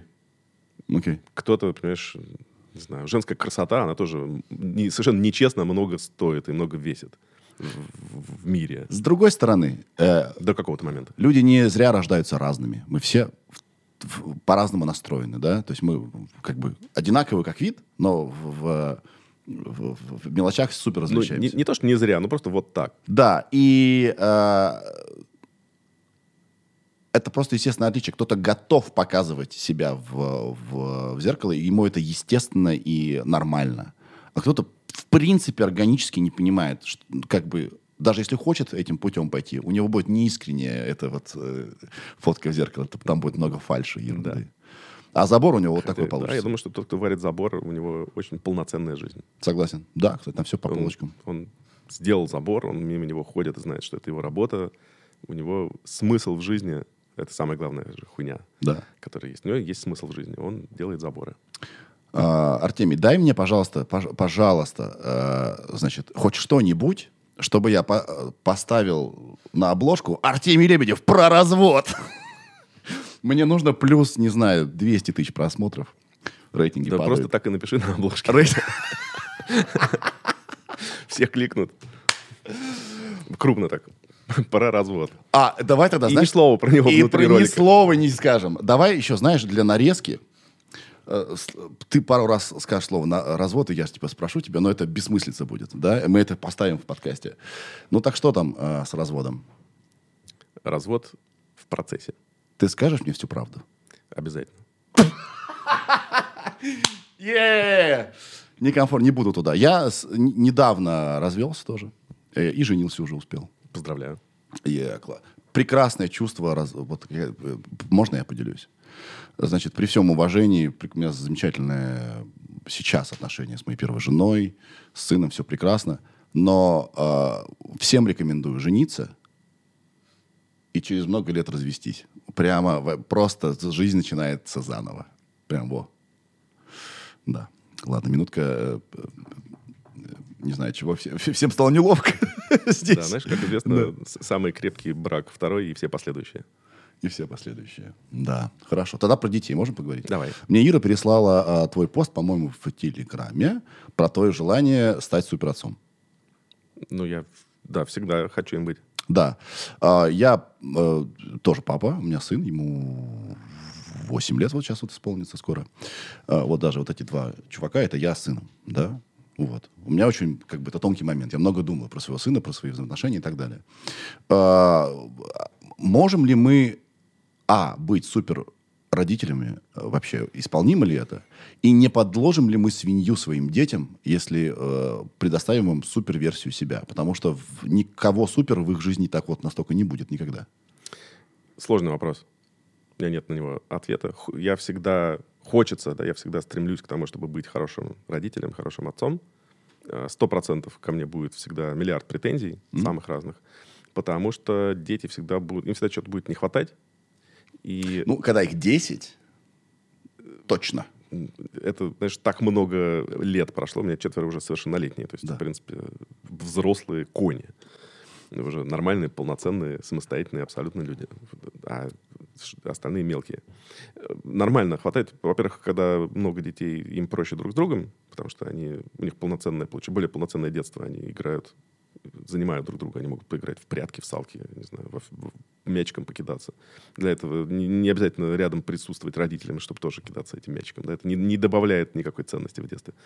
Но по моим наблюдениям, дети всегда что-нибудь потом, когда вырастут, родителям предъявят. Отправил в музыкальную школу, жизнь убил, не отправил в музыкальную школу. Типа не дал мне возможность сыграть на гитаре перед девушкой, потому что ты мне вот не обеспечил это. Короче, всегда что-нибудь найдут. Но родители всегда источники травм детских. Вот просто. Э- Этого не избежать. Кроме моих родителей. Вот у меня есть то, как я вырос и то, как я воспитался. Я невероятно счастлив, что у меня супер-мега полноценная существования. У меня нет ноль претензий и ноль травм от родителей. Может, они заблокированы где-то далеко? Ну, давай. Я с надеждой спрашиваю, с надеждой. пойдем, Ну, пожалуйста, пожалуйста, пожалуйста, пусть там где-то что случилось. Да, пусть, они что-нибудь мне как-то там наступили в детстве, оттоптали нервную систему. Как так получилось? Как-то так получилось, что вот то, насколько они разрешали мне быть самим собой или делать, не знаю, в рамках, я же не знаю, насколько они корректировали, как родители. Там, я брал ножницы со стола, хотел себе выколоть глаз, а они, значит, забирали у меня их. Я не, каких-то деталей я могу не помнить, как это происходило, но я вижу результат. Я вырос, прекрасно вот, сепарировался, и у меня реально ноль детских травм и ноль претензий. У меня вообще нет ничего, чтобы я вспоминал и так думал, о боже, моя жизнь неполноценна, потому что родители то-то, то-то сделали. Но это, жизни». блин, добавляет тебе прессинга, э, тебе быть отцом. Потому что себя сравниваешь. В каком-то смысле, в каком-то смысле, да. Потому что у меня нету, я не могу вот эти вот как бы передать эстафету этих травм детям, да, но я могу быть источником новых травм. Я не знаю, где, в каком месте, как я своим детям причиню какую-то боль, чего я делать бы совершенно точно никогда в сознании бы не стал и не хотел. А, при том, что у меня есть, в общем, и моя тоже полноценная жизнь. То есть я же не мумифицировался, я не закончил жить. Я могу еще что-то сделать, что может детям причинить какое-то какое ощущение небезопасности. Вот, например, в этом году такое нечаянно случилось, потому что когда я поехал э, в Мариуполь и на Запорожскую атомную станцию, оттуда мне прилетело очень сильно, потому что люди по какой-то причине... Ну, я сработал как громоотвод. Если бы я ехал с пулеметом стрелять младенцев, я бы понял, что они бы как-то возненавидели меня. Но они меня возненавидели за то, что я просто проехал на машине. И просто показал оттуда фотки. То есть я ничего не сделал. Не, ну, не больше, чем любой журналист, который показывает какие-то фотки. Не глумился, не радовался смертям. Не, ну, то есть моя позиция неизменна. Я всегда я против любой войны, против любых смертей.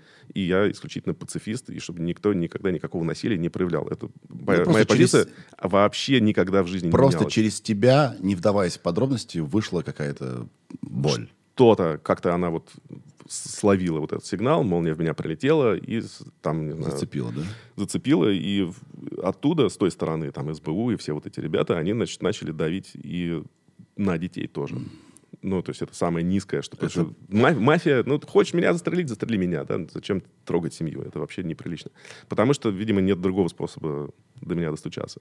Но это я чувствую в этом месте ответственность свою, о чем я не думал. Я не мог предположить, что так бывает. Но я теперь предполагаю. И теперь я понимаю, что вот на мне еще дополнительная степень ответственности, что то, что я активно живу, и то, что я активно продолжаю чем-то интересоваться, не всем на свете может нравиться. Мгм. Есть люди, у которых есть какое-то другое мнение на тему того, что вот моя свобода путешествий и насрательство на правила и всякие там штампы в паспорте, э, что это у кого-то вызывает какие-то дополнительные чувства. Хотя я всю жизнь срал на все правила и все штампы во всех паспортах. Какие у тебя принципы, вот ты их, э, ты описал их, да, э, принципы хорошего отца для тебя? Я думаю, что вот помимо всяких деталей, там, сводил в зоопарк, не сводил в зоопарк, просидел вечер, не просидел, сказку на ночь прочитал, не прочитал, это вообще поебать. Неважно, и дети не вспомнят, никто не помнит, кто тебе жопу в детстве мыл, правда? Тебе какая разница? Кто-то мыл, ты ходил в чистых штанах. Самое лучшее, что я могу своим детям оставить в наследство, и для их полноценной жизни, чтобы они вот могли своей жизнью распоряжаться во всей полноте, удовольствие и так далее. Это инструментарий вот, вот этой полноценности. Чтобы я им дал возможность, показал, как можно в жизни нормально, полноценно существовать. У меня нет ощущения, что я должен какую-то там передавать кусок отцовской мудрости, или чтобы они там читали те стихи, которые я читаю, или чтобы им нравились сериалы, которые мне нравятся. Вот я без этого насилия культурного, чтобы обязательно, чтобы вот, вот это я считаю важным, поэтому вы тоже считаете это важным. Придумайте любые свои ценности, какие есть. Главное, чтобы вот то, насколько у меня у себя получается полноценно жить жизнь, получать от нее кайф и работать, и развиваться. И у меня много в жизни самых разных интересов и самых разных достижений. в очень разных плоскостях, и в профессиональных, и в личных, и так далее.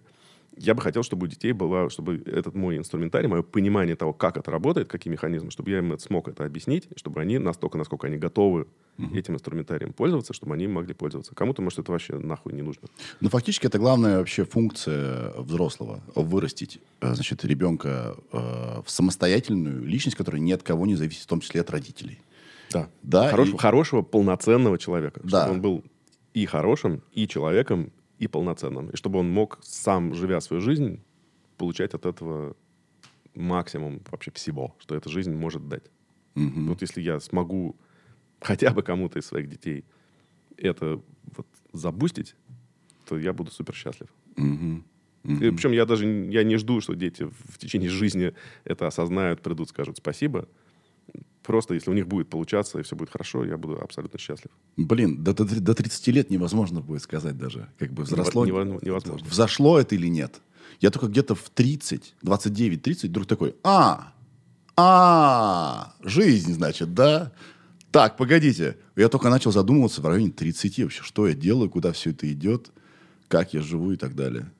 Поэтому сейчас... да, Ну, не- Ты своим родителям благодарен, О, да, конечно. несмотря на все травмы. Блин.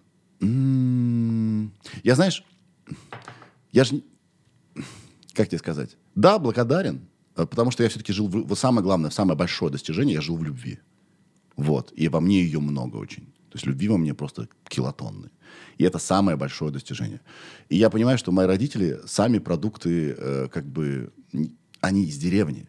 Папа из одной глубинки, мама из другой глубинки. Ты представляешь, как у них было воспитание? То есть такое просто наотмашь, да? Их никто не научил разговаривать. Поэтому я не могу от них требовать невозможного. Как это, не- это несправедливо. Но если их не научили разговаривать, мне бы было бы здорово, если бы со мной просто обсуждали больше.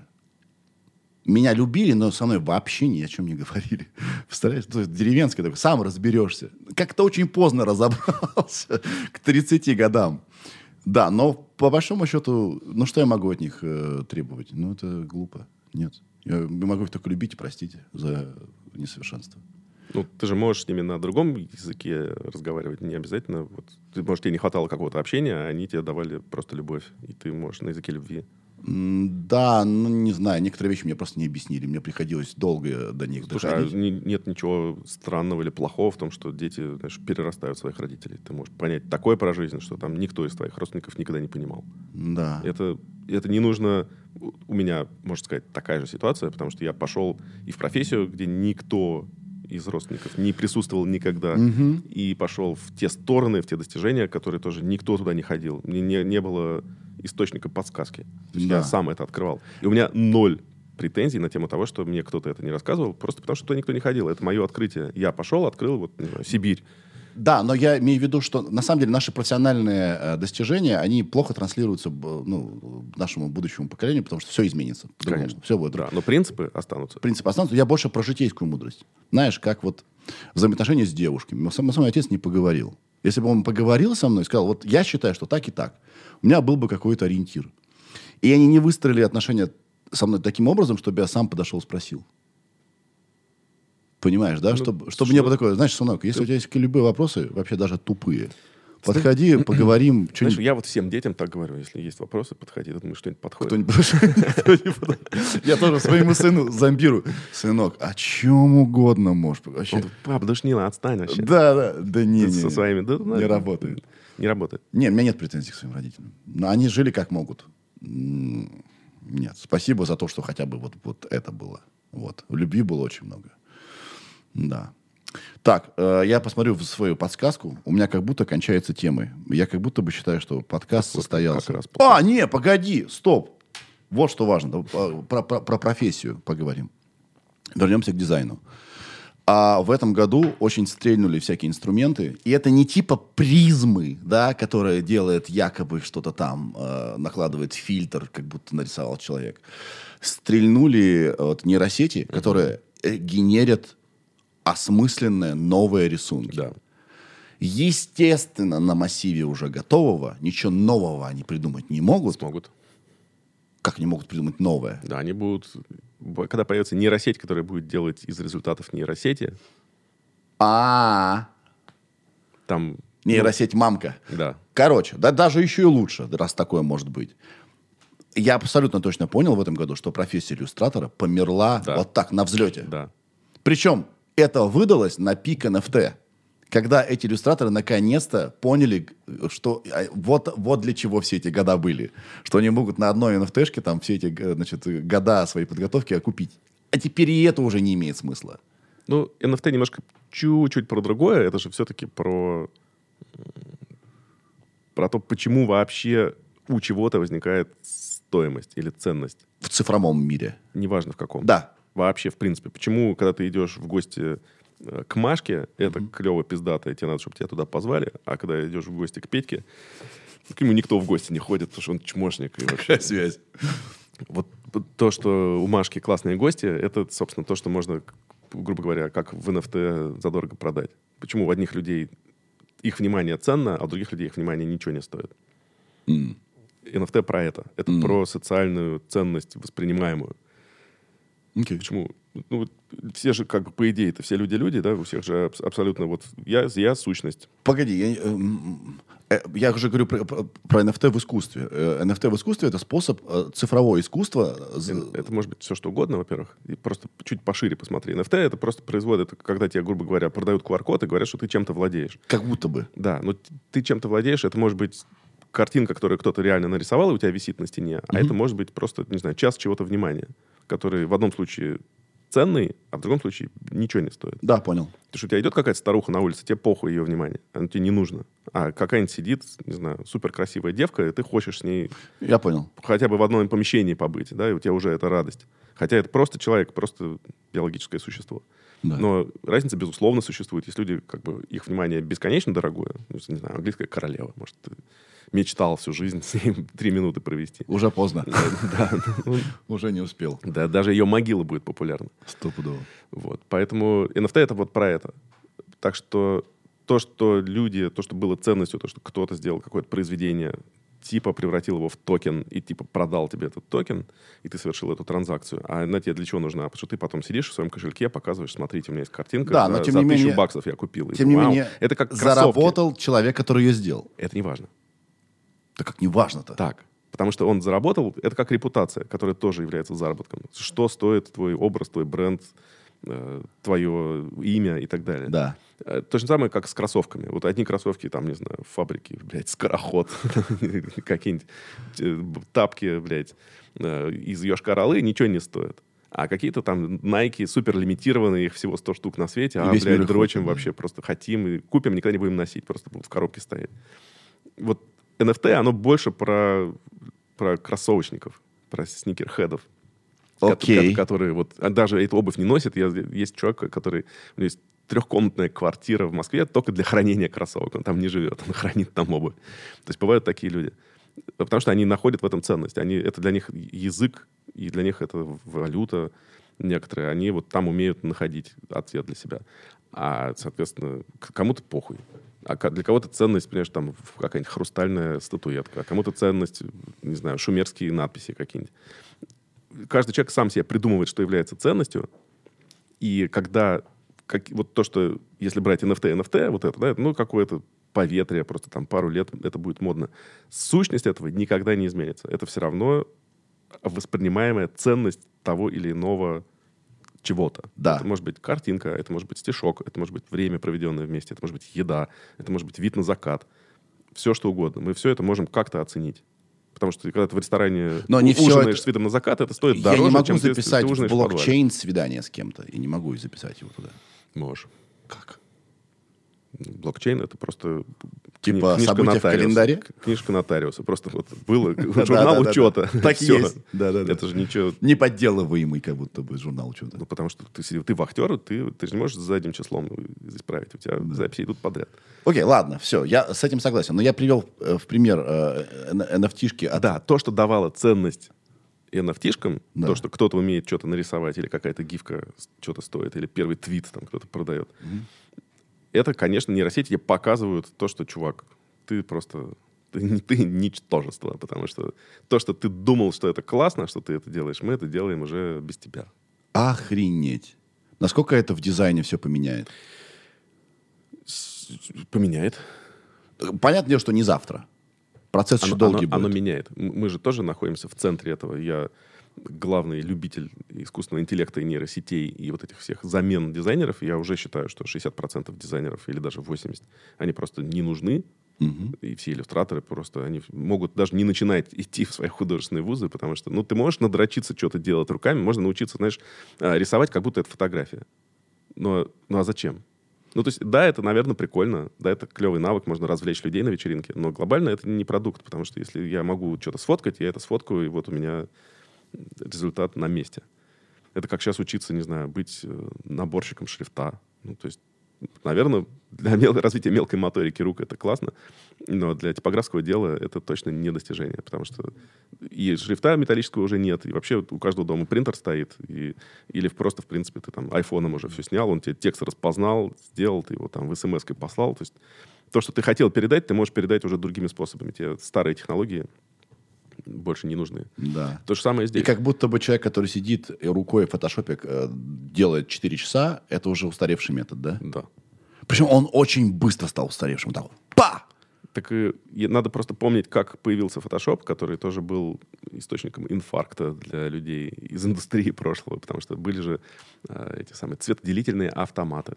То есть у тебя, Это что такое? ну, для того, чтобы напечатать цветную фотографию, А, тебе ну, знаю. нужно было сделать четыре пленки. Да-да-да, по, по- слоями. по одной пленке на Да. цвет. У тебя есть цмик, да, желтый, э, красный, Зелёный. голубой, э, голубой и черный. А.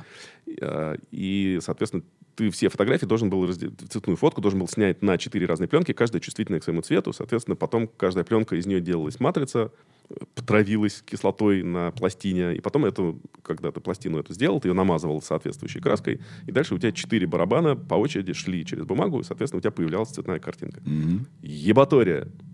Пиздец. И у тебя были автоматы специальные, сложные машины за много миллионов долларов, которые вот ты сюда вставляешь слайд, она тебе высирает четыре пленки. Мгм. И тут выходит Photoshop, ты в нем открываешь цветную картинку и в менюшке выбираешь цмик вместо RGB просто. У тебя хуяк, и у тебя она по цвету делилась. У тебя уже четыре слоя. Ты можешь их печатать на пленке из компа.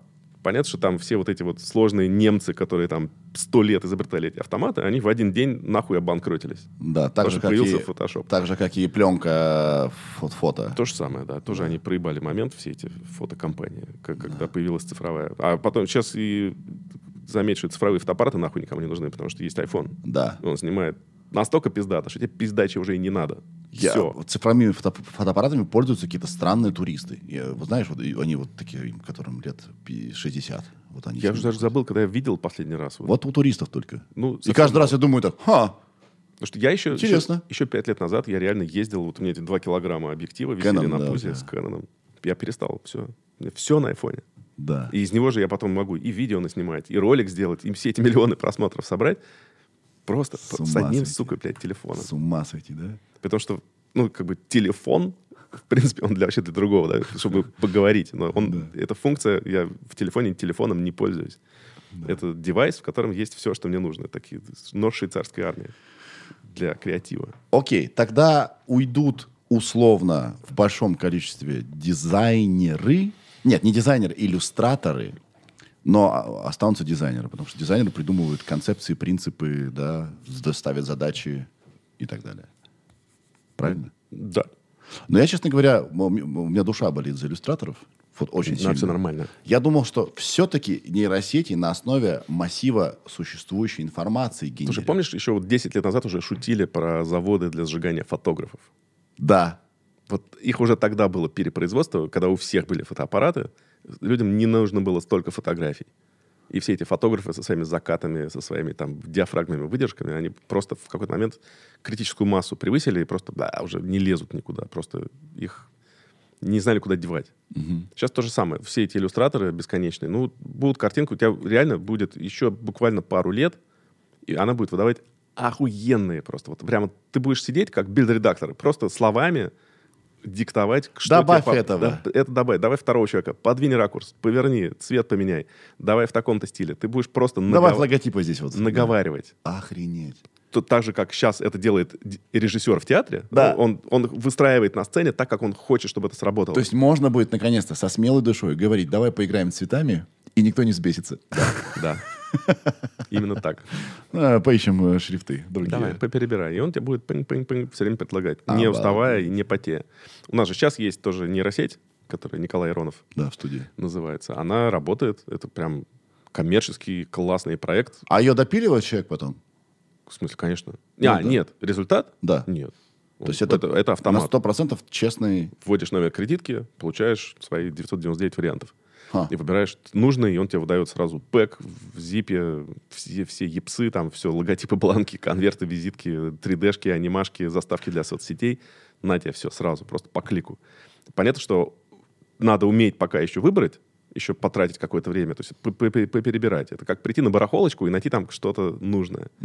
Тут нужен твой глаз, потому что на барахолке-то есть все, но ты же не знаешь, что из этого мусора, что нет. Пока красота в глазах смотрящего. Здесь пока что то же самое. Но она зато, нейросеть уже показывает такие варианты, которые, если был бы живой дизайнер, который такие умеет делать, я бы его сразу взял на работу. И это, в этом классность. Я понимаю, что... И она не устает, сука. Она реально делает такие иногда прям, думаешь, ебать, я бы Да. такое не придумал. Это очень классно, я это хочу, мне это нравится. Ты просто можешь искать И не подсказки. будет говорить, вы знаете, я, э, я ухожу от вас, Артемий, я, я не согласен с тем, что вы сказали у себя в нов- новостях, самых честных. Во-первых, так не скажет. Во-вторых, не будет такого, что ой, что-то я вот как-то... э, Я был дизайнером, но что-то как-то вот я устал, и теперь я хочу побыть иллюстратором, а потом хочу побыть диджеем, а потом хочу крафтовый кофе варить, блядь. Короче, вот эти все метания, я такого очень много видел, потому что реально профессионалов, которые, знаешь, сел, воткнул передачу на тракторе такую, одну, и хуячит. Вот таких людей очень мало. А это, это на самом деле самый главный дефицит. А, А кого не- нейросеть, она как раз такая. Она Как- не устанет. Как ты думаешь, тогда какая профессия, какую профессию не заменит нейросеть, по-твоему? Ты же как дизайнер много про это думал? Личный опыт. Отсасывать не будет. Слушай, да запросто. Автоматы для отсоса. Там, причем можно выбрать, как кто ты хочешь, чтобы отсасывал. Как, какая порно-актриса. Нет, не. Ба- ба- база там за- загружена. Нет. М, Не согласен с тобой. Нужна. Биология нужна. Я думаю, что сейчас как раз в новое время все эти э, вот секс-скандалы и прочее, прочее, и взаимоотношения между полами Хот- хотят, будет хотят. такое напряженное. Хотят придумать, не получается. Пытаются, много замен, много суррогатов, много всяких там масса габаритных макетов, но это пока не то.